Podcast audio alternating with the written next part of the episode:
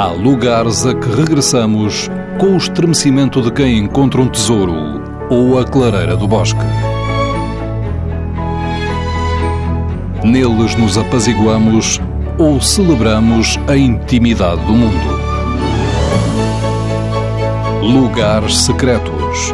Uma proposta de Fernando Alves com edição sonora de Alexandrina Guerreiro e Erlander Rui. Paulo Simões, padre, capelão da Universidade de Coimbra e diretor do Instituto Universitário Justiça e Paz, Coimbra.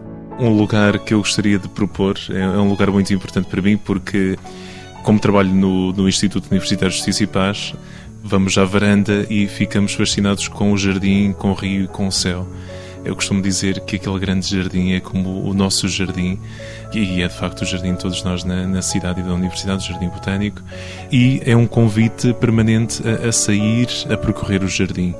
Eu gosto de, de, o fazer acompanhado, eu gosto de o fazer com outras pessoas. É um lugar que eu escolho para conversar.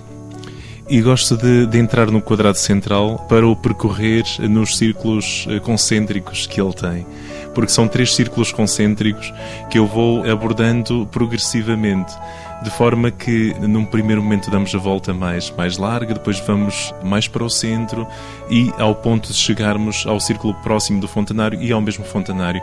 Então há um banco perto do fontanário onde, por fim, eh, acaba a conversa já sentados a olhar eh, os peixes, o, nenúfar e, e, a água e as pessoas que se deliciam também com, com o jardim botânico para mim, eh, este espaço significa uma, o próprio caminho de descoberta de si. E muitas vezes a conversa de, com amigos e pessoas que gosto de acompanhar acaba por ser sobre este discernimento pessoal, sobre a vida, e há ali uma abordagem cada vez eh, progressiva e, e, e também para um centro, para um núcleo, da, para a essência de si mesmo, que eu acho fascinante, que o próprio espaço nos convida a essa peregrinação interior.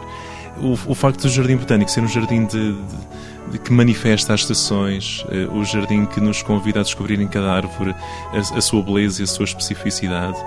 Gosto das magnólias que desobedecem ao inverno, mostrando a flor em pleno tempo do frio. Gosto do feijoeiro da Índia, que está a manifestar agora o seu vermelhão, eh, a sua cor fascinante e a sua flor fascinante agora neste tempo. Por isso, no Jardim Botânico, nas cores do outono, em tudo isso, é um lugar eh, que eu gosto para percorrer esse caminho interior, para ajudar outros a percorrer esse caminho interior e que certamente será para todos um percurso interessante.